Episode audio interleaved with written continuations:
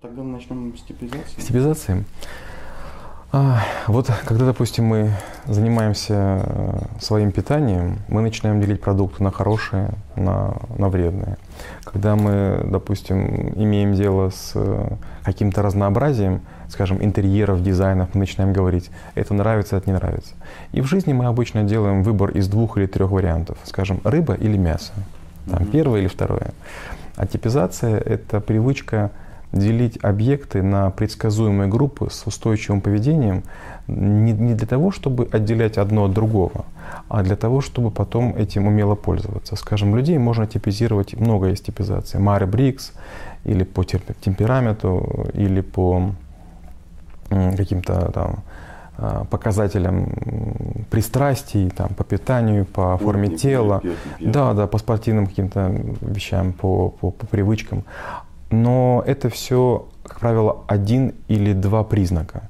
И это называется сегментация. Сегментация, когда вы берете несколько признаков, и эти признаки есть вообще у всех угу. ваших типов. Например, вы делите людей на молодых и взрослых, на мужчин и женщин. Итого у вас четыре сегмента.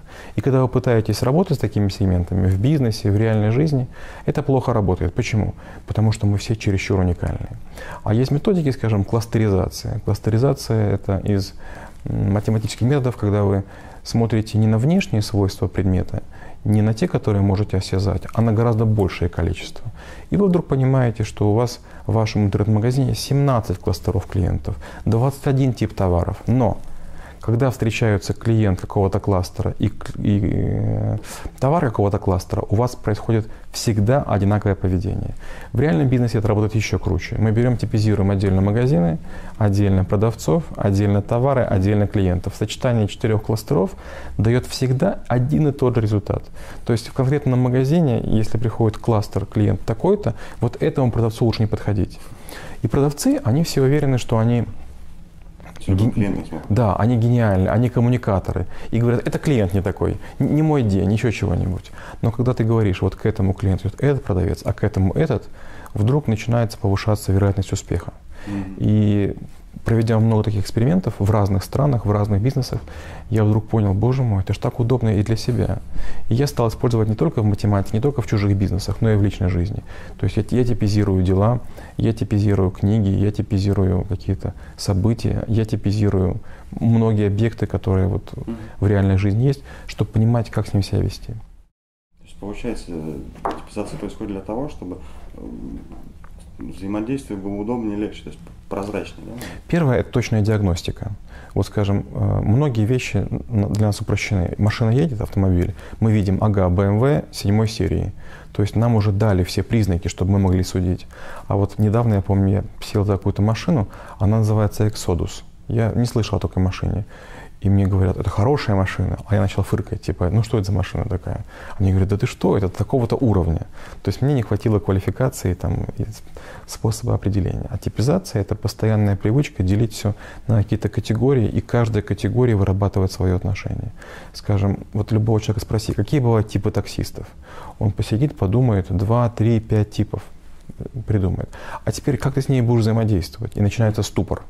И получается, типизация – это полезный навык, когда ты заранее думаешь, если я найду, допустим, там, не знаю, морожку, я ее заморожу, и это будет там к мороженому. Если найду чернику, я сделаю ее там варенье. Если малину, я перетру, и это будет для там, случаев, когда я заболею. Наши бабушки, наши дедушки, они точно знали, какие травы для чего, какие растения для чего. Мы этого не знаем. То есть мы приходим в магазин или в аптеку и говорим, мне от лекарства. Получается, что мы делим все лекарства на те, которые подходят и не подходят. Или мы приходим в ресторан и говорим, что вкусное. Получается, как бы есть два варианта. А типизация – это повышение осознанности, когда ваш выбор более специфичен, когда вы понимаете, почему вы его сделали. Интересно. Ну, ну тогда получается, да, если вот типизация, ну, нет такого, что раз сделав работу, и все, это постоянная какая-то трансформация, uh-huh. да, вот это uh-huh. куча-куча других дверок появляется, других возможностей, других путей. Сомнений. Сомнений. Опять же, допустим, продолжая вашу мысль, такую хорошую, правильную про язык тела. Язык тела – это вещь, которой нельзя научиться полностью. Почему? Да. Допустим, я был на Борнео когда-то, и там есть целая культура. Они, массажируя стопы ног, говорят, что у тебя болит. То есть что они делают? Они массажируют, они чувствуют плотность в этом месте стопы, mm-hmm. а с другой стороны поглядывают на тебя. Ты только кривишься, они говорят, о, у вас селезеночка. Да. Допустим, там есть массаж, который делают локтями, есть массаж, который там еще каким-то способом делают. То есть можно читать не только лицо человека, не только позу, но и многое другое. То есть потому, как, допустим, там сидит мужчина или женщина, можно понять, какими болезнями болеет. И получается, чем больше ты культур знаешь, чем больше ты таких вот э, знатоков встречал, каждый из них, как правило, критикует всех остальных, но все равно, там, допустим, там 15-20 умных мыслей внушает. А вот если ты их как-то научишься вместе дружить, чтобы они другу не противоречили, ты думаешь, да не такие уж вы разные, как бы есть, есть э, близкие, интересные идеи, которые можно вместе использовать.